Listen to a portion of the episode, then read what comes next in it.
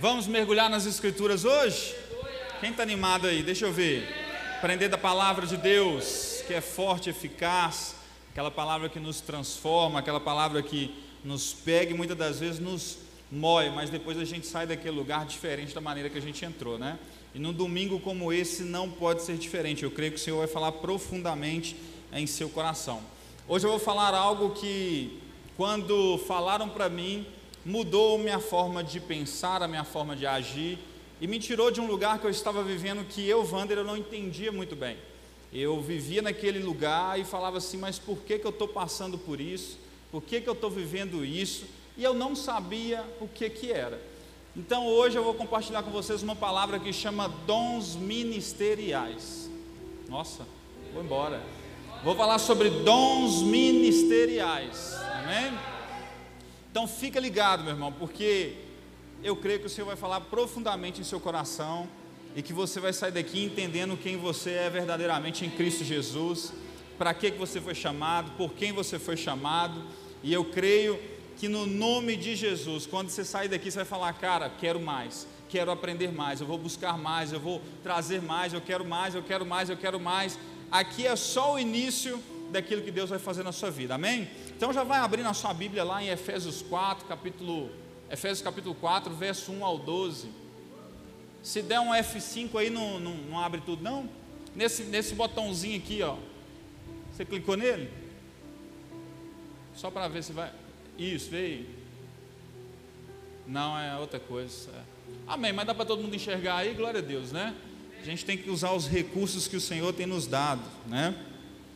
Então vamos ler o capítulo 4 inteiro, começando ali no verso 1. Quem achou diz amém, quem não achou diz espera aí. Então todos acharam, amém? Capítulo 4, verso 1. Olha o que a palavra de Deus vai nos dizer nessa noite gloriosa. Rogo-vos, pois, eu, o prisioneiro no Senhor, que andeis de modo digno da vocação a quem fostes chamados, com toda humildade e mansidão, com longanimidade, suportando-vos uns aos outros em amor, esforçando-vos diligentemente por preservar a unidade do Espírito no vínculo da paz. Há somente um corpo e um só Espírito como também fosse chamados numa só esperança da vossa vocação, há só um Senhor, uma só fé, um só batismo, um só Deus e Pai de todos, o qual e sobre todos age por meio de todos e está em todos. Verso 7. E a graça foi concedida a cada um de nós segundo a proporção do dom de Cristo. Por isso diz: quando ele subiu às alturas, levou cativo o cativeiro e concedeu dons aos homens. Ora, que quer dizer subiu, senão que também havia descido até as regiões inferiores da terra? Aquele que desceu é também o mesmo que subiu acima de todos os céus para encher todas as coisas. E ele mesmo concedeu uns para apóstolos, outros para profetas, outros para evangelistas e outros para pastores e mestres, com vistas ao aperfeiçoamento dos santos, para o desempenho do seu serviço, para a edificação do corpo de Cristo. Feche os seus olhos. Espírito Santo de Deus, eu oro para que a tua igreja venha se alertar a respeito dessa palavra que será ministrada.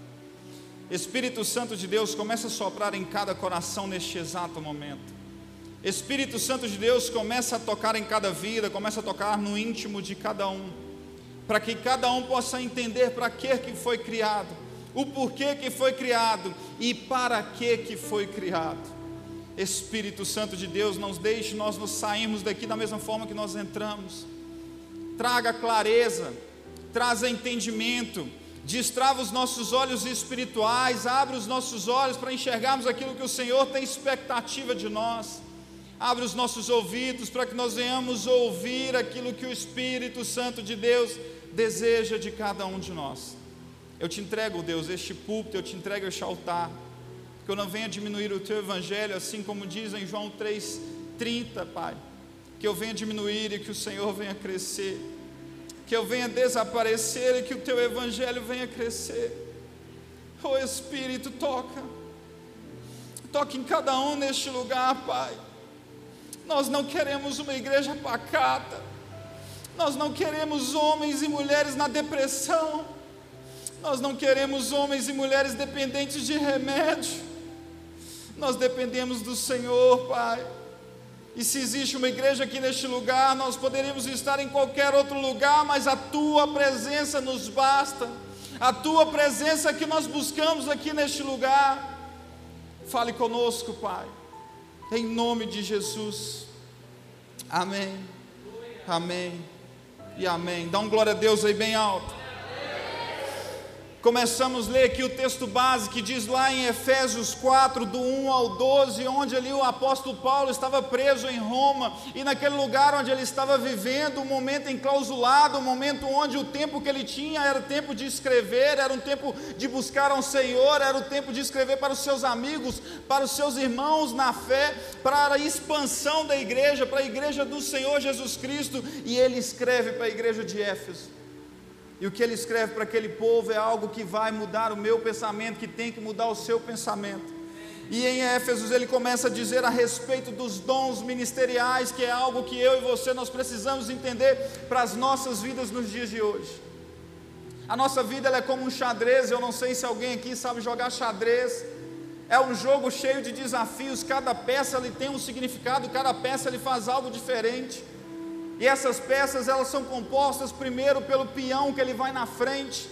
E o peão, para quem não sabe jogar xadrez, está aprendendo aí agora.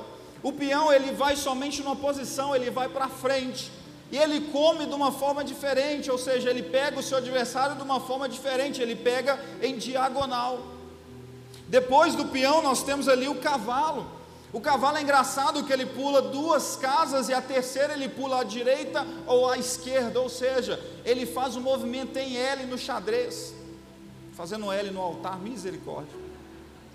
Tem o bispo, o bispo ele movimenta em diagonal, ele não vai nem para frente nem para trás, ele vai em diagonal. Ele não faz mais nenhuma outra função, ele vai em diagonal.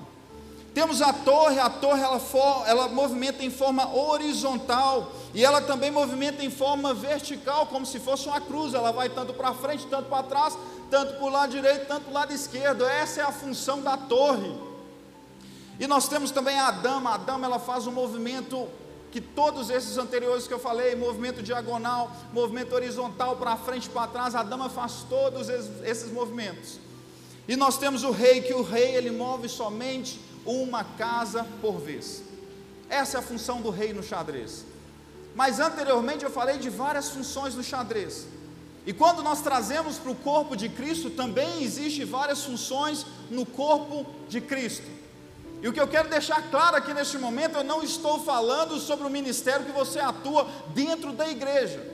Eu não estou falando sobre kids, diaconato, cozinha, intercessão, não estou falando desses movimentos. Eu estou falando de dons espirituais, dons ministeriais que está escrito na palavra de Deus.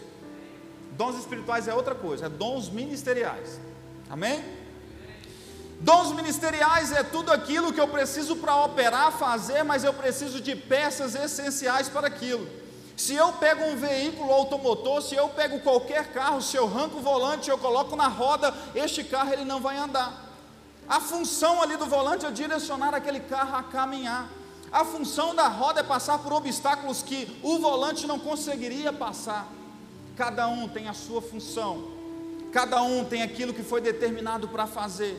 E no corpo de Cristo nós também fomos determinados a fazer. Mas eu estou na vida, no meu dia a dia, num jogo chamado jogo da vida. A nossa vida é uma vida real.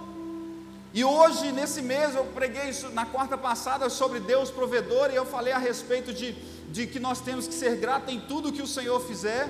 Mas também nessa noite eu quero trazer para vocês a memória de cada um de vocês que o mês de dezembro, segundo os psiquiatras, segundo os psicólogos, são um mês onde mais pessoas estão depressivas É o mês onde o pessoal estava chamando, já deu até nome para esse mês, tem chamado de uma doença que é mês dezembrite. Depois você procura. É o mês onde as pessoas mais adoecem. E aí, Muitos me perguntam por que no final do ano acontece isso. É uma crise de ansiedade. Nós queremos fazer tudo, nós queremos ali vencer tudo, queremos comprar tudo, queremos participar de tudo. E aí aquele movimento, nosso coração começa a ficar cheio, cheio, cheio, até o ponto da gente explodir, como se fosse um balão. E isso tem nos estressado cada dia mais, para que nós venhamos levar a nossa vida num peso. Tudo aquilo, meu irmão, que nós fazemos que é peso, Deus não nos mandou para fazer. Mas tudo aquilo que nós temos prazer em fazer é pela graça de Deus. Se me chama para fazer alguma coisa, aquilo conforme for se torna pesado, não foi aquilo que Deus me chamou para fazer. Mas quando acaba aquilo que eu fiz, e no final eu falo, olha, eu poderia ter feito diferente. Lembra aqui quem teve na vigília na, no, na sexta, no sábado? Estou até perdido das datas, sexta, sábado. Quem esteve aí? Muitos foram embora com a expectativa assim: eu poderia ter falado isso, eu poderia ter falado aquilo. E quando nós olhamos ali para algo que nós fizemos e no final nós falamos: olha, eu poderia ter melhorado nisso, isso se, isso se chama graça. É o Senhor falando: olha, você fez mediante a minha graça, mas você consegue fazer muito mais mediante a minha graça.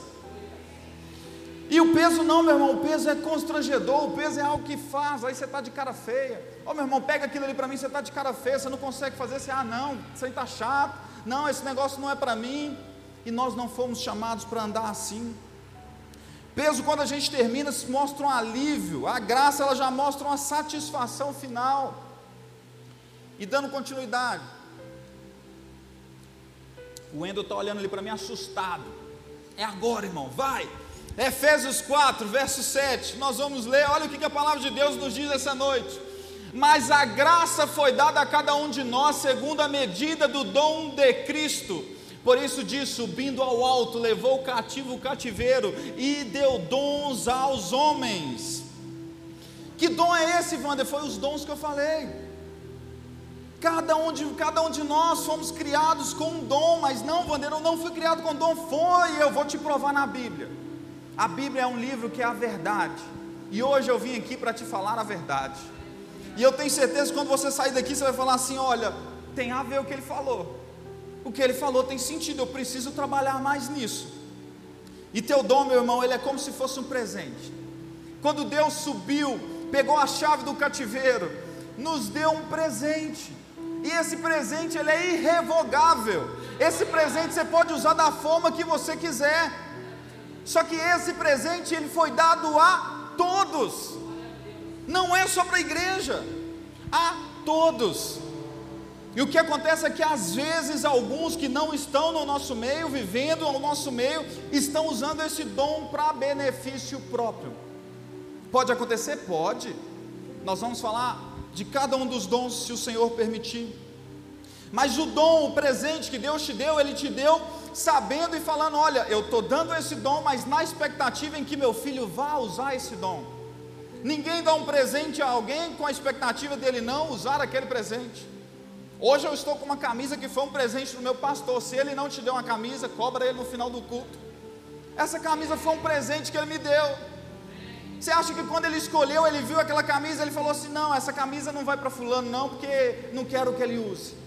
Não, quando ele pegou, ele viu a camisa e falou assim: olha, é uma camisa, é um presente, eu vou dar para tal pessoa porque eu quero que ela use. Deus, quando ele pegou um dom, ele olhou para você e falou: Olha, toma esse dom porque eu quero que ele use, eu quero que ela use. O dom foi dado por Deus para que nós venhamos a usar. Ele faz sentido quando a gente começa a mergulhar ainda mais na palavra, mergulhar ainda mais nos ensinamentos. Aí eu começo a ver que aquele dom parece muito comigo trazendo para este contexto que eu falei, todos nós ganhamos de presente um dom. Eu, Wander, ganhei esta camisa, um presente que o Senhor me deu para me usar. Mulheres muitas das vezes recebem presente para que você possa usar. Se você talvez estiver passando na rua, você vê um capacete me dá, Não, isso não é um presente, porque eu não tenho moto, para que eu vou ter um capacete? Todo dom é para você usar. Então nós vamos desfrutar e aprender sobre o dom, mas antes eu quero te dizer que Deus te conhece. Deus te conhece e Ele te criou. Primeiro texto está lá em Jeremias, capítulo 1, do verso 5. Olha o que a palavra de Deus nos diz. Precisa abrir, não, está ali, ó. Jeremias 1, 5. Antes de formá-lo no ventre, eu o escolhi. Antes de você nascer, eu o separei e o designei profeta às nações. No ventre da mãe de Jeremias, ele já tinha escolhido. Salmo 139, 13 e 16. Olha o que a palavra de Deus nos diz. Pode passar aí, Wendel. Salmo 139, 13 e 16. Tu criastes o íntimo do meu ser e me teceste no ventre de sua mãe. Eu te levo porque me fizeste de modo especial e admirável. Tuas obras são maravilhosas, disso tenho plena certeza. Meus ossos não estavam escondidos, a ti em secreto fui formado e entretecido como profundezas da terra. Os teus olhos viram o meu embrião, todos os dias determinados para mim foram escritos no teu livro, antes de qualquer deles existir. O que esse texto quer dizer lá em Salmo 139 foi onde Davi escreveu, e ali teologicamente os homens vão dizer que foi um livro onde Davi escreveu e onde Davi ele fala exatamente que Deus é um onipresente, onipotente e onisciente. Quando ele vê isso, porque desde o ventre eu já te conhecia. Isaías 49:1, olha o que, que Deus falou para o profeta Isaías. Ele virou para o profeta Isaías e disse: escute-me, vocês, ilhas, ouçam, vocês, nações distantes, antes de eu nascer, o Senhor me chamou, desde o meu nascimento, Ele fez menção do meu nome. Esta palavra é para você, Deus te conhece. Deus ele te deu um dom porque ele te conhece. Deus te deu um presente porque ele te conhece. Ele conhece eu e você. Mas para que, que eu tenho um presente? Para que, que eu tenho um dom? Para usar em favor de Cristo Jesus. Romanos 11, 36, olha o que diz a palavra de Deus: porque dele e para ele, ó, porque dele e por ele e para ele são todas as coisas. Glória, pois a ele eternamente. Amém. Porque dele, para ele, por ele, para ele, por ele, é tudo dele, é tudo dele. Mas meu Deus, por que tudo é do Senhor? Deus é um Deus egoísta? Não.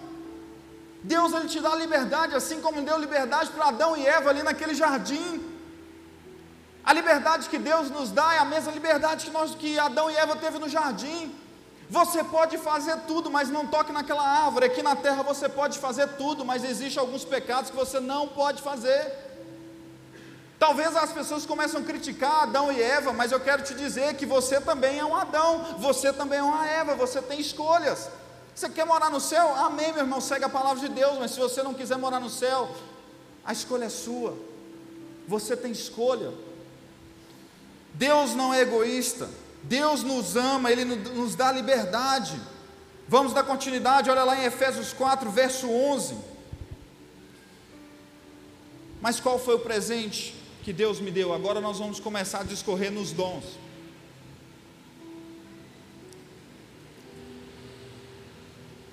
Efésios 4, verso 11. E ele designou alguns para apóstolos, outros para profeta, outros para evangelistas e outros para pastores e mestres. Cada um recebeu um presente, mediante a vontade perfeita do Pai, mediante o que está escrito no verso 7 e a graça foi concedida a cada um de nós, segundo a proporção de Cristo Jesus. Agora vamos aprender dos dons? Vamos ver que em vários lugares nas, na igreja tem, tem ambientes em que tem pessoas servindo, servindo com seu braço, servindo com suas pernas, servindo com o teu coração. E, e esses dons muitas das vezes estão acontecendo nesses ambientes onde eles estão servindo. Mas às vezes ninguém talvez trouxe esse entendimento desse dom para você, mas essa noite eu quero trazer sobre este dom. Só que o que eu falei no início da ministração, olha só, eu vou trazer um prato inicial. Como é que chama aquele quando você vai no restaurante tem um prato de entrada, né? Prato de entrada, exato. Vou trazer um prato de entrada. Porque o arroz e feijão você come em casa, amém? Às vezes a gente vai para a igreja e espera aquela palavra, uau! Não! Aqui é só o prato de entrada. O seu arroz com feijão, aquilo que te sustenta, aquilo que te fortalece, é em casa, é no secreto. Primeiro dom que nós vamos falar é o dom de pastor. Repete comigo, pastor. Quero deixar claro, nós não estamos falando dos pastores aqui da igreja. Nós estamos falando do dom de pastor. Às vezes o Senhor já te deu esse dom de pastor há muitos e muitos anos, só que você não tem exercido esse dom. O dom de pastor, um dom dado por Deus, não um dom dado por homens. Um dom dado por homens se chama título, mas não é dom, é somente título. O dom dado por Deus é dom, é a graça de Deus. Pastor, vamos lá, coloca aí, pastor no grego significa poimen, que significa aquele que apacenta um rebanho de ovelhas. João 10, 11, olha o que a palavra de Deus nos diz: Eu sou o bom pastor. O bom pastor dá a sua vida às suas ovelhas. Então, primeira característica que a gente vai ver aqui do pastor, ele dá a vida pelas suas ovelhas.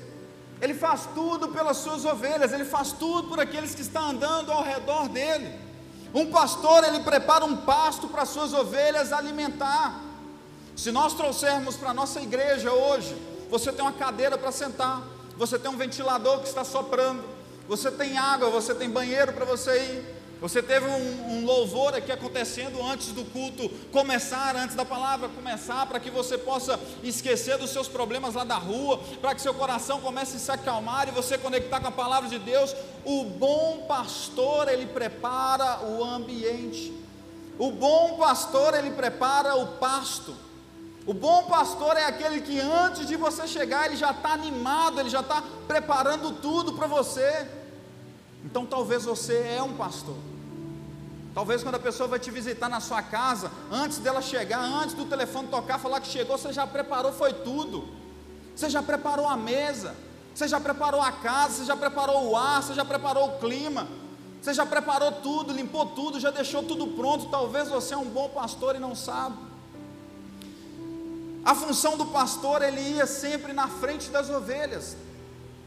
Quando ia aquele rebanho caminhando, quando a gente pega foto de pastores ordenando ali aquelas ovelhas, nós vemos uma multidão de ovelha atrás e o bom pastor indo na frente. E o papel do bom pastor era o que? Preparar o alimento. E ele ia limpando o caminho. Tudo que tinha, bicho, coisas que poderiam trazer dano para aquelas ovelhas, o bom pastor tirava.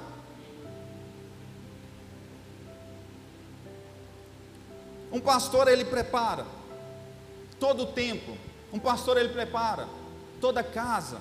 Um pastor ele prepara todo o ambiente para que eu e você possa chegar, sentar, alimentar em segurança. Um pastor, ele faz aquilo que eu e você muitas das vezes nós não queremos fazer. Existem três características do pastor. A primeira, proteção. Repete comigo bem alto. Proteção. proteção. O pastor ele tem um coração de proteger as suas ovelhas, igual eu falei aqui, ele prepara o caminho, ele vai na frente, ele vai limpando, ele tira tudo aquilo que pode machucar a sua ovelha. O pastor, ele também é aquele cara que, como diz Augusto Nicodemos, ele fala, é responsabilidade do pastor não deixar que as suas ovelhas pequem em paz. Olha que forte. É responsabilidade do pastor fazer com que as suas ovelhas não pequem em paz. Sabe o que significa isso? É quando eu e você, talvez, nós estamos indo para um caminho em que o próprio pastor, aquele que caminha conosco, aquele que é meu líder de cela, aquele que é meu líder, aquele que me orienta, vira para mim e fala: não vai por este caminho. Um bom pastor, é responsabilidade dele fazer com que você não peque tranquilo. Mas eu, eu às vezes eu faço. Eu às vezes na força do ódio eu falei, vou fazer quem, quem é homem para me mandar alguma coisa? Quem é homem para dizer aonde eu vou? Quem é homem para falar o que eu vou comer? Quem é homem para fazer o que eu quero fazer? Quem é esse que vai me dar um direcionamento? Não, eu vou fazer. Mas toda vez que o bom pastor fala com você é em amor. pastor, ele sempre fala com você em amor, ele sente a dor, ele se alegra, ele fica feliz quando você alcança uma vitória. O bom pastor, quando alguém da sua família morre, ele está presente. O bom pastor, quando você faz aniversário, ele está presente. O bom pastor, quando é aniversário de casamento, ele está ali orando pelo seu casamento. O bom pastor é aquele que está presente. O bom pastor é aquele que cuida. Esse é um bom pastor. Talvez você não tenha o título de pastor, eu quero que você entenda isso claramente. Mas que você tenha um dom dado por Deus de pastor. Tem um dom dado por Deus de pastor. O pastor, outra característica dele é conduzir. Ele, ele não anda atrás das ovelhas no rebanho. Você não vai ver foto de pastor atrás gritando: Vamos, ovelha. Não, ele vai na frente. O pastor, ele te conduz. O pastor é aquele que ele vai fazer um curso antes mesmo de te indicar. O pastor é aquele que vai fazer uma conferência antes mesmo de te indicar. O pastor é aquele que vai experimentar aquilo antes mesmo de falar: Olha, pode ir. O pastor, ele conduz a sua ovelha. Ele conduz a sua ovelha em todo tempo, porque ovelha não tem plano, irmão. Ovelha é perdida, ovelha não sabe o que, que faz, ovelha não sabe se faz direito, se faz esquerdo, se faz é, administração, ovelha fica perdida, ovelha não sabe se compra um carro, se parcela, se não parcela, ovelha não sabe se compra um carro, se parcela ou não parcela, ovelha não sabe o que fazer, ovelha vai sem rumo, e o bom pastor é aquele que te orienta. Mas talvez você tenha passado umas crises, umas lutas igual eu tenho passado. Mas eu quero te dizer que o Senhor está te preparando para ser um bom pastor. Porque o pastor primeiro ele experimenta para depois ele falar. O pastor primeiro, talvez ele endivida, talvez o bicho pega para ele, talvez o negócio aperta, mas para depois ele falar, filho, não faz isso não, não financia não, o carro que você tem dá para você ir e vir com a sua família. Filho, não faz isso não, essa casa aí que você está querendo comprar, não é o momento, aguarda, o bom pastor, ele experimenta, antes mesmo de fazer a tua ovelha passar por aquilo. O bom pastor, ele passa a maior parte do tempo fora do púlpito. Isso é só uma plataforma em que eu estou um pouquinho mais alto que você. Mas o bom pastor, ele passa a maioria das vezes o tempo dele é fora do púlpito, não é em cima do púlpito. Aqui eu passo uma hora, pra, aqui uma hora eu estou pregando a palavra, 40 minutos dependendo, falando algo da palavra de Deus, mas o bom pastor é aquele que leva para a sala, é aquele que leva para casa, é aquele que leva para jantar, é aquele onde ninguém acredita nele mais. Olha, vem, conversa comigo, eu vou te mostrar. Olha, quando ninguém dá nada mais por ele, o bom pastor é aquele que pega na mão, filho, fica tranquilo. O bom pastor é aquele que conduz em todo o tempo. Depois, de algumas características aqui do bom pastor. Eu te pergunto, você é um pastor? Nunca houve um silêncio no arraial como houve agora na Lagoinha João Pinheiro. Todos têm medo desse nome, pastor. Ô oh, pastor. Todo mundo fica com medo porque nós queremos uma figura perfeita. Mas um pastor é humano. Um pastor é humano. Lembra que eu falei, um pastor ele sente a dor do outro se ele sente dor, ele é humano. Um bom pastor, ele tem facilidade em pregar a palavra de Deus. Por que facilidade em pregar a palavra de Deus? Porque ele busca o alimento antes. O bom pastor, ele prepara o alimento antes. O bom pastor que ama as suas ovelhas, ele simplesmente não vem com o esboço de três linhas e vem falar aquilo que dá na cabeça. Não, o bom pastor é aquele que vai, prepara o campo, abre a Bíblia, vai abrindo, abre livro, abre livro, vai preparando, vai preparando o campo. Preparei o campo, minhas ovelhas podem comer. Agora minhas ovelhas podem alimentar. Então o bom pastor é aquele que vai te dar o alimento. O bom pastor, ele sente necessidade de ajudar os outros. Em todo o tempo, talvez o irmão está do lado dele passando uma luta, uma dificuldade, o pastor está assim, ai meu Deus, eu preciso ajudar, eu preciso fazer alguma coisa. O bom pastor, ele tem isso, de querer ajudar os outros. O pastor, ele tem interesse de conhecer novas pessoas. Talvez eu e você, quando chega alguém na igreja, a gente, ao invés de ir lá dar paz ao Senhor, a gente vira as costas e vai beber água. Não, um bom pastor é aquele que quer conhecer novas pessoas. O bom pastor ele sente compaixão e dor dos outros. Ele tem facilidade em liderar, facilidade em juntar todos e falar: gente, vamos fazer, vai dar certo. O bom pastor é aquele que incentiva você a investir no seu chamado. O bom pastor nem sempre é aquele que fala: olha, não faz isso não. O bom pastor é aquele que fala: vai, faz, você está atrasado. É tempo de você fazer já, ó, passou da hora de você se preparar, passou da hora de você assumir isso. O bom pastor é aquele que coloca para frente. Então eu falei aqui agora do pastor, amém? Você que anotou, glória a Deus, agora nós vamos falar do evangelista.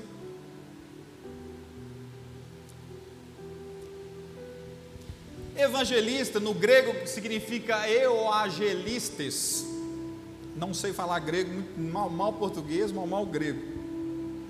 Eu que significa bom, agelos que significa anunciador ou proclamador, ou seja, significa pregador do bem ou proclamador das boas novas.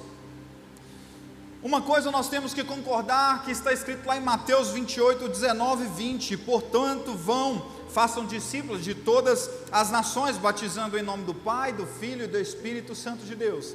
Essa é a grande comissão onde eu e você foi chamado, segundo as Escrituras. E quando nós olhamos para o evangelista, eu e você, é nosso papel anunciar a palavra de Deus. Mas existe uma característica diferente para o evangelista. Ele é um pouco diferente dos outros. E nós vamos falar aqui um pouquinho. O evangelista ele tem uma unção capacitadora sobrenatural para aquilo que todos nós somos chamados para fazer. Ou seja, a grande comissão, eu e você foi chamado para fazer. Mas o evangelista ele é diferente. O evangelista fala algo que eu e você talvez não tem coragem de falar. O evangelista, do nada, ele vrum, prega a palavra de Deus. Vou te dar um exemplo de evangelista. Minha tia faleceu domingo passado. Levei a minha avó para o velório comigo. Velhinha de 83 anos. Chegamos no velório. E ali, via minha família, abraçamos aquele negócio todo, e minha avó do meu lado e tal. E eu fiquei incumbido de, de cuidar da, da, da minha avó, né? Pensa que não, acabou ali onde o ambiente que nós estávamos, ela tem mais corpos sendo velados aqui? Eu falei, tem, vó, tem mais quatro. Ela, vamos lá. Eu falei, peraí, vó, você vai num, num velório do, de outra pessoa que você nem sabe quem é? Não, vamos lá. E aí ela foi, e eu fui atrás dela. E aí ela caminhando, e foi engraçada, assim a cena, porque uma senhorinha chegando, e eu andando atrás dela, e, e eu não sabia quem que era, que estava sendo velada, ela entrava ao ponto de que o corpo está aqui, a cabeça aqui, ela chegava ao ponto de ficar aqui, ó pedia licença para o povo, o povo chorando, a gente, quem que é essa senhora? E ela entrava e ficava assim. Ela parou, olhava, de repente, tinha um chorando, ela já chegava perto e falava: Olha, deixa eu te dizer algo. Jesus te ama. E começava a falar de Jesus, e eu assim, meu Deus, eu mandei um áudio para a Rebeca, eu falei, Rebeca, estou tendo aula de evangelismo aqui agora. Ela, o que está acontecendo? Minha avó está visitando todos os corpos aqui, está passando em um por um, e chega para as pessoas e começa a falar de Jesus, o pessoal está chorando e minha avó está falando de Jesus. É ali você que você está fazendo. Eu falei, eu nada, eu estou com cara de planta andando atrás dela. E em todo lugar que ela chegava, ela falava a respeito do amor de Jesus, ela falava sobre Cristo, as pessoas ali tudo desesperada, e ela falando de Jesus. Eu não tenho essa habilidade, essa facilidade que ela tem. Já preguei o evangelho para desconhecidos, já, mas ela não, ela em qualquer lugar, não existe tempo, não existe lugar, não existe hora, em todo o tempo ela prega o evangelho. Dou um exemplo do, do Eugênio que está aqui conosco. O Eugênio, um dia nós fomos num, numa oficina buscar um carro que ele tinha, quando nós chegamos lá, tinha uma frase no, escrita assim na oficina dele, do cara, né? E aí o Eugênio olhou para o cara, olhou para a oficina e falou: que é aquela frase ali? Aí ele, ah, não sei a frase que era, mas estava lá, o Senhor é meu pastor e nada me faltará. Aí o Eugênio vira para o cara e fala, está vendo aquela, aquela placa ali? Você tem que honrar aquilo, cara. Você não está indo na igreja não? E começou a evangelizar o cara na minha frente. E eu, com cara de planta, observando. Um evangelista, ninguém segura ele. O evangelista num grupo de WhatsApp, ele manda tudo. O evangelista, ele não guarda informação para ele, ele quer propagar, ele começa a falar, ele vai falando. O evangelista, quando alguém está num ponto de ônibus morrendo de calor, ah, mas está quente, aí eu te apresento a vida eterna que é Jesus. Se você beber dessa água, nunca mais você vai ter sede. O evangelista ele tem esse dom dado por Deus. Eu e você não temos, talvez você não tenha. Mas se você tem, continue, não para. O evangelista, tudo que ele quer fazer, todos os projetos que vem na mente dele, quando senta talvez uma roda na igreja para falar, olha, vamos fazer isso, o evangelista não pensa em algo para dentro, ele pensa em algo para fora. Sempre ele está ligado, olha, vamos fazer um café. Não, café com os membros, mas se a gente abrir para a comunidade, sabe por que, que o evangelista pergunta isso? Porque o público-alvo dele está lá fora, é os perdidos. E basta eu e você investir nos evangelistas. A igreja precisa investir nos evangelistas. Vamos fazer um café com o pessoal na rua? Vamos fazer. Vamos fazer um café na praça? Vamos fazer. E qual que é meu papel e o seu? Ficar com o cara de planta lá do lado, aprendendo com ele. E assim nós vamos vivendo e rompendo. Filipe, ele era o evangelista, e uma das coisas do evangelista é, ele geralmente ele atrai multidão. Quando nós pegamos as escrituras, eh, o Filipe evangelista ele estava pregando a palavra e no lugar onde tinha muita gente ouvindo a palavra e as pessoas sendo batizadas, as pessoas sendo cheias do Espírito, certamente o Senhor falou com ele: Olha, vai ali que eu preciso que você pregue para um. O evangelista, ele preocupa não só com a multidão, mas ele preocupa com um. Com um. Pulei tudo aqui agora, peraí.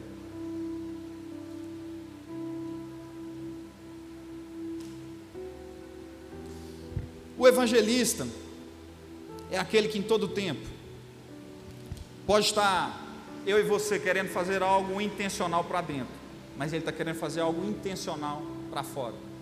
E eu tenho aprendido, eu e minha esposa nós temos aprendido.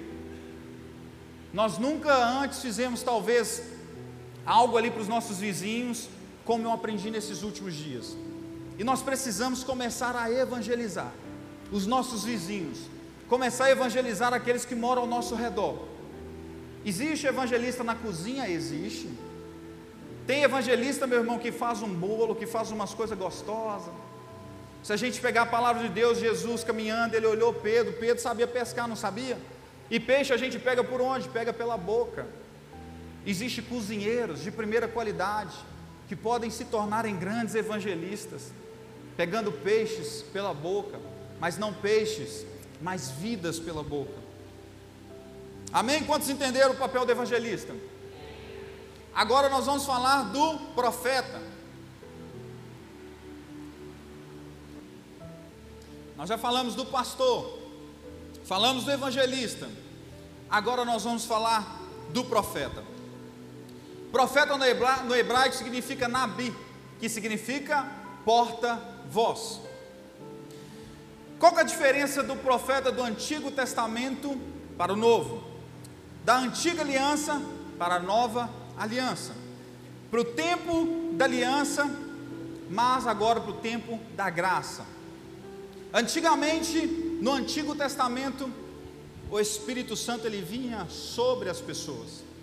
E muitas das vezes ele vinha sobre os profetas. E o profeta ele tinha um poder de tirar reis, destronar reis e colocar reis. O profeta ele era respeitado de tal maneira naquele tempo do Antigo Testamento, que ele governava até mesmo como um rei no Antigo Testamento. Mas quando a gente pega o tempo da graça, o tempo em que Jesus veio, levou os nossos pecados, ele levou tudo, mas nos deu de presente o Espírito Santo de Deus que habita dentro de mim e dentro de você. Muita atenção, porque hoje a igreja, as pessoas estão buscando por profetas. Isso é um erro grave que eu já cometi. Já cometi de chegar num lugar e falar, agora ele vai falar comigo. E o, homem começava a pregar, eu falei, não é agora, ele está apontando, é agora, ele vai falar é comigo, é agora. E de repente não falava era nada. Buscava muitas das vezes escutar algo da boca do homem. Mas eu tenho que entender que o véu se rasgou o Espírito Santo de Deus habita em mim, habita em você. Então você, Wander, está invalidando o profeta, você, Wander, está invalidando o ministério profético? Não. O ministério profético ele está no nosso meio. O ministério profético ele ainda acontece no nosso meio. A diferença, olha para você ver, antes no Antigo Testamento, reis eram visitados pelo Espírito Santo. Hoje nós temos a habitação do Espírito Santo. No Antigo Testamento, pessoas tinham acesso à presença. Hoje eu e você nós temos a presença dentro de nós, nós não precisamos do lugar geográfico. Eu vi uma vez uma pessoa virando para mim falando: Olha, eu queria ser enterrada neste lugar. Não, o lugar não vai fazer diferença, este templo não vai fazer diferença. Se eu e você dormir e amanhã nós acordarmos esse templo estiver no chão, a igreja continua. A igreja é eu e você, o Espírito Santo de Deus habita dentro de mim e de você. Então, Wander, qual que é a função do projeto do profeta nos dias de hoje? Está lá em 1 Coríntios 14, 13. Eu não escrevi ali, mas eu vou ler para vocês. Mas o que o profetiza fala aos homens, para edificação, exortação e consolação. O que, que o profeta faz? Ele edifica. O que, que o profeta faz? Ele exorta. O que, que o profeta traz? Consolação. Como assim, Wander? Exortar quando talvez alguém está andando num caminho cheio de pedras, está bagunçando a vida, essa pessoa ela sabe que ela está perdida, ela é uma ovelha, ela entende que ela está errando. O profeta sabe o que, que ele faz? Quando Deus ministra sobre ele, ele vai e vira para essa pessoa e fala: Olha, Deus te deu um livramento de morte. Olha, Deus te deu um livramento disso e disso e disso. Ou seja, aquela pessoa já sabe o que aconteceu. Aquela pessoa, o próprio momento que ela viveu, aconteceu aquilo, e quando o profeta fala, ela, nossa, não compartilhei isso com ninguém. Como que esse homem sabe disso? Como que essa mulher sabe disso? O profeta, ele tem o papel de exortar. Muitas vezes nós estamos totalmente errados, o profeta vem com uma palavra que nos sacode e fala: opa, peraí, Deus não esqueceu de mim, Deus ainda está falando comigo. Profeta, ele tem o papel de edificar. Edificar significa Deus colocando um plano na sua mão, colocando talvez um edifício na sua mão e você começa a construir aquilo. Seja um estabelecimento, seja um ministério, seja um mover, seja alguma coisa que você está fazendo. Mas naquele momento, talvez a gente comece a ficar meio sacudido, isso não vai dar certo. Ah, isso não é de Deus. De repente chega um profeta. Profeta meio, meio sem educação, ele sai correndo e já chega, eis que te digo. E chega o profeta e fala com você: olha, você está querendo te desanimar, mas eu estou aqui nessa noite para te dizer: não, é tempo de parar. O profeta está falando aquilo que você precisa ouvir para você continuar na edificação que Deus te deu, na fundação que Deus te deu, no projeto que Ele te deu. Esse é o papel do profeta: trazer a edificação para a tua igreja e para o seu povo. Qual outro papel do profeta? Consolar Sabe quando aquela pessoa ela passa por uma luta, ela não consegue realizar um sonho, algo que ela tem chorado, algo que ela tem lutado, eu não consigo, vou dar um exemplo. Talvez uma mulher ali, ela não consegue engravidar, já está sofrendo há anos. O profeta chega para ela, pega na mão dela e fala: Olha, quero te dizer algo, vai chegar o momento em que você vai gerar. O próprio Deus já entregou a promessa. O próprio Deus falou com ela: Olha, você vai engravidar. Mas chega o profeta no momento de angústia, no momento de dor, no momento em que ela não consegue caminhar mais, o profeta ele chega como um consolador falando: "Olha, eu estou aqui para afirmar a promessa que Deus lançou sobre a sua vida. Vai ter um bebê em breve." Esse é o papel do profeta: exortar, edificar e consolar nos dias de hoje. Quando eu e você vou em algum lugar querendo ali que o profeta fale algo comigo, deixa eu te dizer, tudo o que ele vai te falar é algo que Deus já te falou antes. Tudo que você vai buscar ali é ouvir da voz do homem, de um profeta, Deus já te entregou antes. Pode acontecer dele entregar alguma coisa ali que você nunca viveu, que você não sabe? Pode. Deus é Deus, ele se move da forma que ele quer. Mas na maioria das vezes, Deus já te falou no seu secreto. Qual que é o seu papel? Busca no secreto, não busca profeta. Busca no secreto, não busca profeta.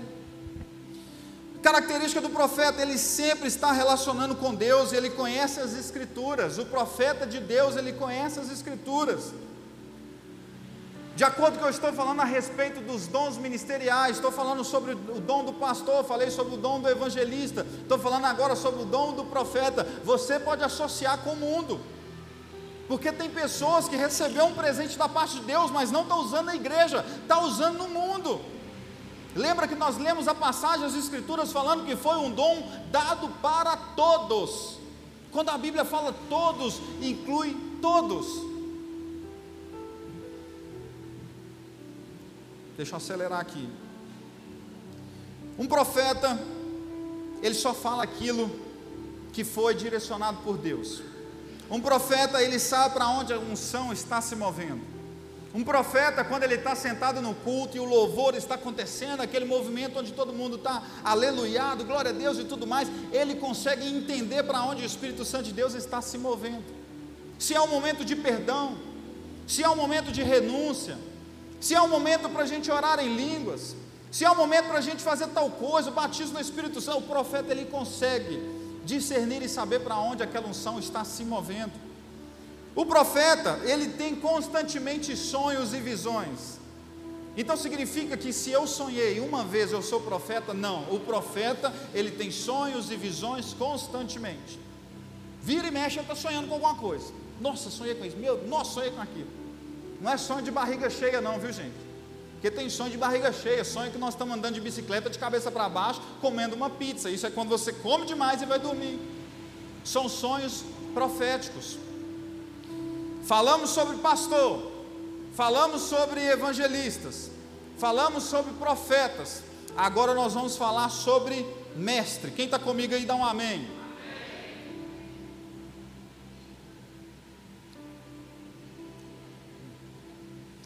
Mestre, mestre é aquele que tem uma habilidade sobrenatural dada por Deus para ensinar a palavra de Deus. Esse é um dom que ele é essencial para o corpo de Cristo, para a igreja. Esse é um dom em que o mestre ele tem que dar o um máximo de si para que a sua igreja possa aprender a palavra de Deus. Na Bíblia ele chama esse esse dom, esse dom de mestre de um homem eloquente, de um homem que em grego se diz lógio, que fala, ou seja, fluente, um homem de letras, ideias, pensamentos, raciocínios ou discursos na Bíblia é chamado disso. Wander, quem que foi um mestre ali em que você se espelha? O próprio Jesus. Jesus Cristo foi o mestre dos mestres. Jesus Cristo ele estava pregando e ensinando a palavra para mestres, doutores da lei, escribas, estava ensinando a palavra para aqueles homens, e aqueles homens ficavam bobo, admirados pela palavra de Deus, saindo da boca de Jesus. Onde ele ensinava, onde ele estava, o pessoal olhava e falava: não é sabedoria humana, essa sabedoria vem dos céus. E o mestre, ele tem esse dom de entender o público dele, de trazer uma palavra de acordo com o público e o nível dele. O mestre ele tem aquela facilidade de no culto de jovens ele falar mano, mas no culto de senhores ele falar senhor. O mestre ele tem uma facilidade de trazer a palavra de Deus de uma forma clara para as pessoas ouvirem. Todos nós precisamos aprender a palavra de Deus, mas o mestre ele é diferente a respeito do aprender. Por quê? Qual que é a característica do mestre? Vamos lá. Mestre ele tem a facilidade tanto de aprender, tanto de ensinar. O mestre, você fala com ele uma palavra, ele anota aquela palavra, chegando em casa, ele vai no Google, ele pesquisa aquela palavra, ele acha um livro relacionado àquela palavra, ele compra um livro relacionado àquela palavra, ele escreve alguma coisa relacionada àquela palavra, ele guarda para ele, ele compartilha assim que é possível com alguém. O mestre ele tem esse anseio, esse desejo por estudar. Não confunda seu tempo de ignorância com o tempo de hoje. O que, que eu quero dizer com isso? Se lá no passado, meu irmão, você viveu um momento de trevas, assim como eu, aquilo não te representa mais, o que te representa aqui é o hoje. Eu já falei com minha esposa uma vez que ela é assim, nós dois estudamos, né, seminário teológico, dá bem que ela saiu que eu posso falar aqui, né? Aí nós estudamos lá e ela fica todo semestre, ela falou: Você já fez suas leituras? Você já leu a Bíblia? Você já leu seus livros, que são livros, leitura bíblica, são algumas coisas que nós temos que fazer. E ela fica, Wanda, você já fez isso, Wanda, você já fez aquilo. Um dia eu virei para ela e falei assim: amor, deixa eu te falar algo. O velho homem já morreu. O velho homem que tomou duas bombas na sétima, duas bombas no primeiro ano, já morreu. O velho homem já morreu, hoje eu sou nova criatura. A partir, deixa eu te falar uma coisa: depois que eu fui batizado, depois que eu entreguei minha vida para Jesus, depois que eu tenho intimidade com o Pai, o velho homem já morreu, eu não sou aquele homem mais. Se você me dá um livro para ler, eu não leio metade dele, eu leio ele completo. Se você me pede para fazer alguma coisa, eu vou fazer ele completo. O velho homem ficou no passado. Então você não pega as suas experiências que você viveu no passado e começa a adotar hoje. Não, o velho homem já morreu. Deus te deu uma graça, Deus te deu um dom, um dom de mestre. Toda vez que você começar a ler as Escrituras, mergulha nas Escrituras. Aprenda, busca mais. O mestre está sempre lendo um livro. E antes dele terminar esse livro, ele já sabe um outro livro que ele tem que ler. O mestre ele trabalha escutando ali, hoje virou moda escutar um podcast, ele está escutando um livro, ele está escutando alguma coisa, algum ensinamento, o mestre o tempo inteiro ele está ensinando, aprendendo. O mestre ele sempre pensa em algo que se resume a ensinar. Lembra do evangelista? Vamos fazer um café e neste café que nós vamos fazer, nós vamos chamar a comunidade. Ou não, nós vamos fazer lá fora, vamos para a praça. O mestre do outro lado da mesa fala: Não, mas espera aí. E se nesse café que a gente está fazendo, eu posso trazer uma palavra, trazer um ensinamento? O mestre ele pensa dessa forma. Estou falando do corpo de Cristo. Lembra do xadrez que eu comecei a falar no início? Para que o xadrez, para que o jogo da nossa vida, para que a igreja possa fluir e caminhar, todos os dons têm que andar caminhado. Todos os dons, a igreja tem que ter, cada tem que ter dom dessas pessoas, cada um tem que caminhar junto. Aí às vezes você me pergunta, Wander, significa então que o mestre ele vai subir sempre no altar para ensinar? Não. O mestre pode ter mestre lá dentro da salinha agora, ensinando seu filho. Pode ter um mestre lá dentro que ele não se contenta que seu filho saia somente com desenho colorido. Ele só se alegra se seu filho desce com desenho colorido e fala: Mamãe, esse aqui é Davi. Davi pecou, mas Davi errou, mas Davi depois pediu perdão ao Senhor e ele foi considerado um homem segundo o coração de Deus. Essa é a diferença do mestre. Um outro qualquer não, um outro qualquer somente o menino desce com desenho e fala: O que, que, é isso, mamãe? Sei lá, fiz um desenho lá. O que, que é isso, filho? Você fez? Ah, eu estava colorindo, mãe. Não. O mestre não se contenta enquanto as pessoas não aprendem a palavra de Deus. Ele fica indignado ao ver heresias sendo saídas do púlpito, ele fica indignado de ver alguém falando algo que não condiz com a palavra de Deus. O mestre ele vê algo assim e fala: Meu Deus, ele fica indignado. Ele fala: Por que está falando isso? Mais uma advertência para o mestre: que o mestre ele tem que tomar cuidado, para que a arrogância não venha tomar o coração dele para que a soberba não venha tomar o coração dele. Uma vez eu estava sentado do lado de uma mulher e certo homem falou alguma coisa, e aí na hora que aquele homem falou, aí eu falei, nossa, ele não devia ter falado isso. Ela me cutucou e falou assim: Sabe qual que é o legal? Eu falei, ah, que o Espírito Santo de Deus apaga aquilo que as pessoas estão ouvindo, que talvez pode ser uma heresia. Mas o mestre não. O mestre sabe que aquilo é heresia. E qual é o cuidado que nós temos que ter, você mestre? Chamar com muito amor, conversar com muito amor aquele que falou talvez uma heresia e trazer para ele, falar, olha, naquela parte, fala assim se assado na Bíblia, o que, que você acha? O mestre ele tem que tomar esse cuidado, porque senão ele vai se achar o melhor, ele não vai querer ir na igreja mais, porque todos que sobem no púlpito é inferior a ele, todos que sobem ali para falar a palavra de Deus, ele se acha melhor. Então o mestre ele vai fazer isso, ele vai começar o que? Ficar soberbo.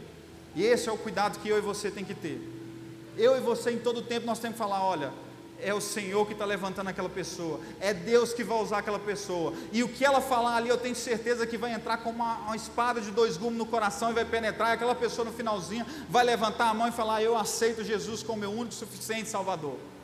Esse é o papel do mestre. Apóstolo, meu Deus, a hora voa. O apóstolo grego quer dizer apóstolos. Olha, a única palavra fácil de, de, no grego é o próprio apóstolo, que significa alguém que é enviado como representante oficial com uma missão. Uma pergunta que eu já quero responder e que eu aprendi. São cinco os dons que o Senhor nos deu, dons ministeriais. Alguém mais pode receber esses dons? Mais de um? Somente o apóstolo. Os outros, não. O apóstolo tem esse dom e eu vou te explicar o porquê. O apóstolo é aquele que ele foi, foi enviado como carta viva. Já mandou uma carta para algum lugar, para o interior, para uma cidade?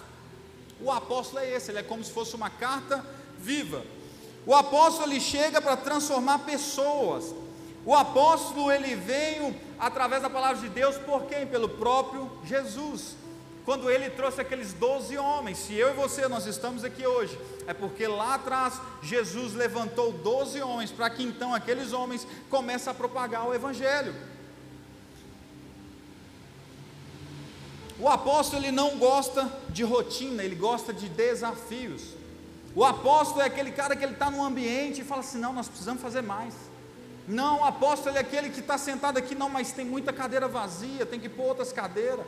O apóstolo é aquele que não, a igreja está pequena, vamos crescer. O apóstolo é aquele, vamos, vamos abrir uma igreja nova. O apóstolo está sempre pensando em expandir o reino de Deus. E como que ele faz isso? O apóstolo geralmente ele é capacitado com outros dons. Quais que são esses dons? Primeiro, evangelista. O mesmo homem que é considerado que recebeu um dom de Deus, um dom de evangelista. Este homem também ele recebeu, o apóstolo recebeu um dom de evangelista, ele precisa fazer o que? Anunciar o evangelho. Se ele é o primeiro que chega, ele precisa anunciar. Então, se eu sou um apóstolo e o Senhor me manda ali, talvez para o Amapá, eu tenho que ter esse dom evangelístico, porque quando eu chegar lá, eu vou anunciar o evangelho, então eu preciso deste dom, e o Senhor dá este dom a apóstolos. O Senhor dá um dom também a apóstolo, que é o dom de pastor, por quê? Porque além de evangelizar, quando ele atrai essas pessoas para Cristo, ele também precisa cuidar dessas pessoas. Da mesma forma que ele anunciou o Evangelho, depois ele precisa trazer essas pessoas e pastorear, preparar o caminho, preparar tudo, falar com ele: olha, filho, não é assim que faz. Olha, filho, eu te amo. Olha, filho, eu já vivi isso. Então ele tem que ter sim o dom de evangelista, ele tem que ter sim o dom de pastor, e ele tem que ter por último o dom de mestre. Por que o dom de mestre? Porque da mesma forma em que ele anuncia, ele vai ter que cuidar. E da mesma forma que ele cuida como pastor, ele vai ter que ensinar. Então, o apóstolo, segundo as escrituras, é isso que ele faz. Então, nós aprendemos aqui sobre profetas, sobre. Não, peraí, do, do dedinho, peraí, profetas, prof, não, prof, apóstolos, profetas, cadê a Samira? Samira, me ajuda aí, ó. Você não lembra não, né? Não, então amém. Apóstolos, profetas, evangelistas, pastores e mestres. Essa é a ordem. Por que você está fazendo isso com o dedinho, Wander? Vamos lá. O dedão, o dedão indica que o apóstolo é aquele que caminha geralmente sozinho, é aquele que vai primeiro, é aquele que vai para uma cidade, um estado, um país. Porque esse outro dedo do profeta, o profeta é aquele que aponta o dedo, eis que te digo. E esse dedo maior, por que esse dedo maior? Porque é o dedo do evangelista, aquele que está sempre buscando, aquele que está sempre anunciando. E por que esse outro dedo? É o dedo da aliança, que é o pastor. O pastor é aquele que tem aliança com o teu povo. E por que esse dedo pequenininho é o mestre? Porque o mestre em todo o tempo ele tem que lembrar que ele não é o maior, que ele é o menor, porque senão a arrogância toma o coração dele. Lembrei, aleluia, glória a Deus. Ou seja, o apóstolo tem esse papel, anunciar as Escrituras. O apóstolo tem esse papel de cuidar das vidas que chegam, e o apóstolo tem esse papel de ensinar e capacitar.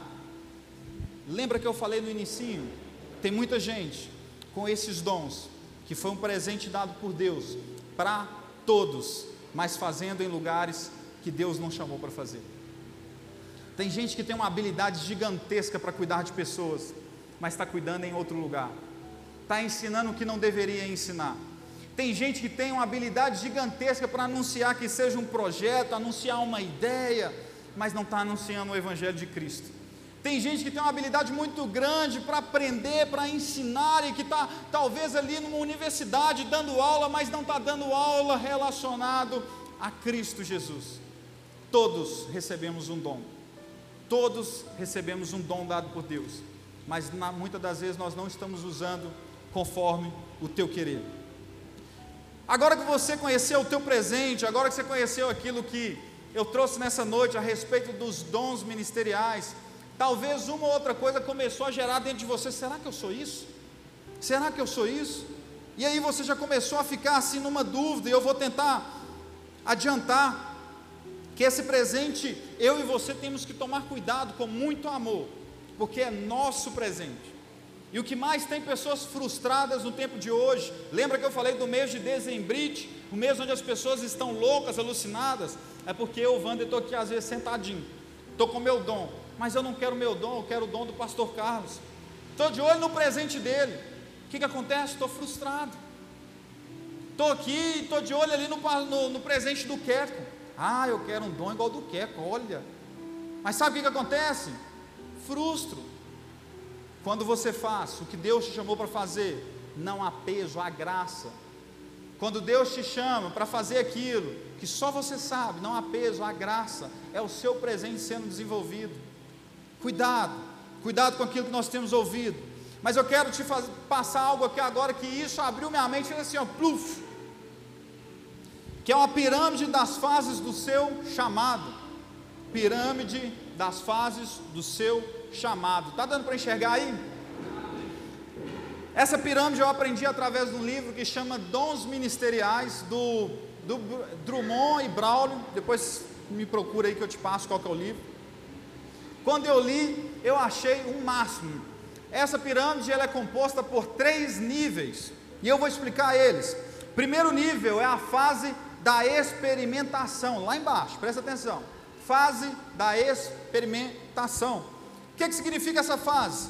Eu vou à igreja, ou estou em algum ambiente, eu me converto, eu entrego a minha vida para Jesus, eu ali agora eu sou nova criatura, agora eu quero viver com o Senhor, agora eu quero fazer aquilo que Ele me chamou para fazer, o mundo não me pertence mais, e aí nessa fase de experimentação, eu começo a querer fazer tudo. O que, que significa fazer tudo? Ó, oh, preciso limpar a igreja, estou lá. Preciso dar o dízimo oferta, vou lá. Preciso jogar no som, vou lá. Preciso jogar no diaconato, vou lá. Preciso jogar no kids, vou lá. Preciso jogar na cozinha, vou lá. Preciso jogar na intercessão, eu vou lá. Essa é a fase da experimentação. É uma fase que todos nós temos que participar. Por que é importante essa fase da experimentação? Porque eu só vou saber o que o Senhor quer de mim se eu experimentar aquilo que Ele me chamou para fazer. Como que eu vou saber que meu dom foi feito para aquilo, sendo que eu não experimento fazer nada? Então o que acontece? Quando nós somos novos convertidos, nós precisamos fazer tudo, tudo, tudo que nos chama, dois, três, quatro ministérios está me chamando, eu vou participar, vou fazer, vou fazer, porque depois lá na frente eu vou começar a entender qual que é o dom que Deus me deu e o que, que Ele me chamou para fazer que a segunda fase, quando eu passei pela fase da experimentação, vivi muitas coisas, vivi experiências, e é importante eu viver tudo aquilo, eu vou para a fase da poda. Qual que é a fase da poda? Fase da poda, eu já estou vivendo ali, já vivi a experimentação, mas aí agora eu comecei a podar. Falei, olha, para mim não dá comunicação, para mim não dá tal coisa, para mim não dá isso, para mim não dá isso, mas eu vou fazer isso com excelência, porque Deus me chamou. Você começa a podar, e aí você começa a fazer aquilo que Deus te chamou para fazer. E por último, é a fase do foco. Ou seja, você viveu a experimentação, a primeira fase, você viveu depois a fase da poda, em que muitas coisas que você fazia antes você não faz mais, e agora você vive o foco agora que é a fase do alvo, é onde que Jesus chamou você para fazer. E é ali que é o fardo leve, talvez ali na fase da experimentação comece a ficar um negócio pesado começa a ser um peso, mas na fase do alvo é a fase da graça, é onde você sabe o que Deus chamou para fazer e sabe o porquê você está aqui. Então, qual que é o perigo dessa pirâmide? O perigo dessa pirâmide é eu chegar na igreja e achar que eu já estou na fase do alvo. O perigo dessa pirâmide é eu chegar aqui e falar assim: não, eu não preciso fazer nada, porque eu já estou na fase do alvo. Já não, não quero viver experimentação. Aí você vira para o irmão: meu irmão, você já se viu no diaconato? Não. Qual que é o trabalho do diaconato ali? Não sabe. Meu irmão, você já se viu na comunicação? Não. Qual que é o trabalho? Não, não sei. Meu irmão, você já se viu em alguma área? Não. Sabe quando você vai chegar na fase do alvo, que é a fase que o Senhor te chamou, o dom que Deus te deu para exercer? Nunca, se você não passar pela fase da experimentação. É necessário. Hoje a gente vê sim crentes na igreja um mês, dois meses, dois anos, três anos, cinco anos, dez anos, não viver na fase da experimentação, e jamais você vai viver a fase do foco se você não viver a experimentação. Hoje está sendo mais ensinamento, viu gente? Mas glória a Deus, espero que você esteja recebendo e aprendendo aí, amém? Então essa é a fase que eu e você precisa passar, experimentação. Vou passar por ela. Vou viver o que precisar lá, eu vou fazer. Porque depois que eu experimentar, eu começo a cortar, eu começo a podar, até eu chegar no alvo. Pode ficar de pé no seu lugar.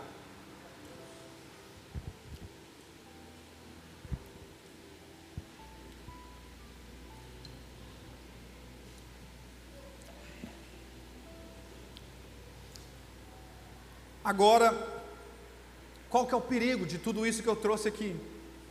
Qual que é o perigo desse ensinamento que eu trouxe aqui nessa noite? O perigo é eu cheguei num ponto que o Senhor me chamou para fazer, mas eu não capacito, não faço nada, fico parado, fico estagnado. E Deus não nos chamou para a gente ficar parado, Deus nos chamou para a gente avançar. Deus nos chamou para a gente avançar. Eu chego num dom que Deus me deu, eu abro aquele presente, eu começo a exercer, mas depois eu falo, ah, não quero mais isso não, não quero mexer com isso não. É a liberdade que o Senhor te dá, assim como Deus deu aquela liberdade para Adão e Eva, Deus te dá liberdade também. Se você não quiser fazer, amém, meu irmão. Você vai embora hoje, você vai chegar na sua casa, vai jantar, comer, dormir, e amanhã é um novo dia. Mas vai chegar um dia que você vai prestar conta de tudo. E nesse dia que você for prestar conta de tudo, ele vai te falar: Uai, mas te chamei para ser apóstolo. Uai, mas te chamei para ser profeta. Uai, mas te chamei para ser evangelista. Uai, mas te chamei para ser mestre. Uai, mas te chamei para ser pastor. Você não fez nada disso. Aparta-te de mim que eu não te conheço. Vai chegar esse ponto. Tanto para mim e tanto para você, não tem como a gente fugir. E nós precisamos nos preparar. Vander, eu entendi toda a ministração que você trouxe. Mas no Kids, o que, que eu posso aprender? O que, que eu posso fazer no Kids? Ah, mestre, você pode entrar lá para aquela salinha, você pode ensinar aquelas crianças. Você pode entrar para aquela salinha e começar a ensinar um por um a palavra de Deus, para eles não sair simplesmente com um desenho colorido, mas sair com o ensinamento da palavra de Deus. Você pode entrar sim naquele ministério chamado diaconato. Você pode ficar ali na porta, você pode proteger as ovelhas do Senhor, você pode ser um pastor exercendo no diaconato. Quando alguém chegar para atrapalhar o culto, quando alguém chegar para falar alguma coisa, você está lá na porta e fala: Não, aqui você não entra, não, pode ir embora. Você pode ser também um ministro de louvor, então algumas canções, pode. Mas deixa eu te dizer, evangelista, você pode ser um ministro de louvor, mas além de tocar aqui, você pode tocar na rua, você pode tocar nas escolas, você pode tocar nos hospitais, você pode tocar onde Deus te chamou para fazer, sendo um evangelista. Você pode também ser chamado para o ministério da cozinha, mas Wander, o que eu vou fazer no ministério da cozinha? Eu não sei você, mas quando tem tropeiro, feijoada, alguma coisa aqui, a gente divulga e as pessoas que compram se ficam maravilhados. Falam, nossa, mas estava muito gostoso, o que, que é isso? Foi lá na igreja. Qual igreja? Lagoinha João Pinheiro, que fica na esquina tal, no bairro tal. Lá o pessoal faz lanche direto, final de culto tem lanche, sempre tem alguma coisa. É, então eu vou lá, querendo ou não, você foi um evangelista naquele momento. Você pode também fazer sim parte da comunicação. Ontem, ontem eu fui num musical do, lá na, na Central, que musical do lindo, vi umas coisas maravilhosas. Eu falei, meu Deus, que lindo!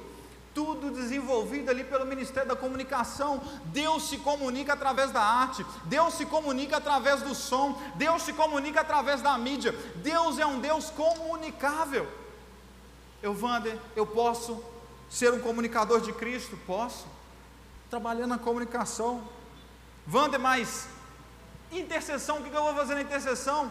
Intercessão é só expulsar demônio, meu irmão, não. Intercessão, você pode chegar ali e de repente você está orando, orando por alguém no culto. Quando você descer ali, o Senhor já falou: Olha, vai naquela pessoa e fala isso, isso, isso, porque ela está sofrendo. Seja um profeta na vida dela, seja um consolador na vida dela. E aí, quando você chega, você fala uma palavra que aquela pessoa se alegra. Você pode fazer parte disso. Você pode ser um profeta envolvido nos ministérios. Você pode ser um apóstolo, posso ser um apóstolo aonde? Você pode ser um apóstolo na célula.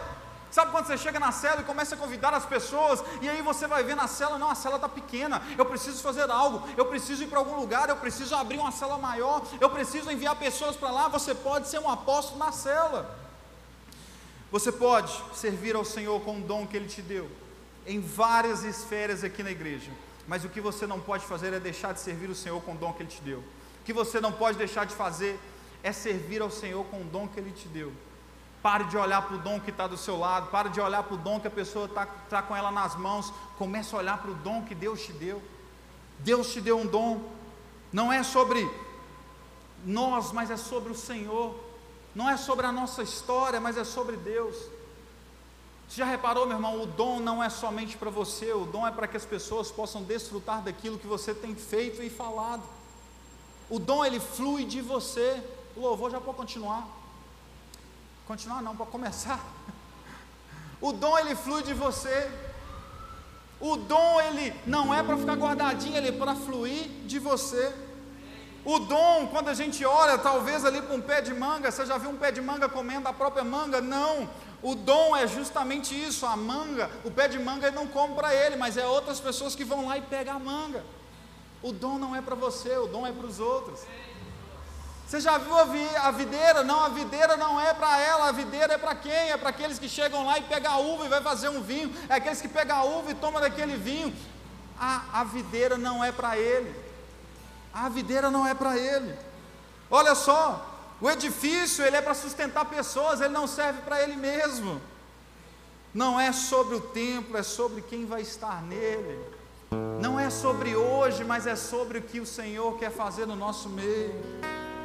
Nunca foi sobre o nosso dom, sobre, sempre foi sobre aquilo que Deus quer fazer. Verso 11, para finalizar. E ele mesmo concedeu um para apóstolos, outro para profeta, outros para mestres, outros para evangelista. Passa para o último slide isso. E olha o que, que diz em Romanos 8, 19. A ardente expectativa da criação aguarda a revelação dos filhos de Deus. Tem muitas pessoas que são filhos de Deus, que receberam um dom, receberam um presente, mas estão usando de outras formas. Muitos estão usando o dom que Deus deu para fazer outras coisas. E agora, neste momento de louvor e adoração, quero que você avalie a sua vida. Quero que você avalie cada dom que eu falei aqui nessa noite. E talvez você que nunca fez uma confissão pública de Jesus, falando assim: Senhor, eu sei que o Senhor me deu um dom, mas nessa noite eu entendi o que o Senhor quer de mim. Sem nenhum constrangimento, eu gostaria de orar pela sua vida e que você saísse do seu lugar, viesse aqui na frente, que eu, juntamente com a igreja, vamos orar, para que esse dom que você recebeu de Deus não fique um dom enferrujado, mas que seja um dom que você comece a usar, que você comece a buscar, que você comece a buscar ferramentas, a estudar, a aprender, que não seja um dom guardado em uma gaveta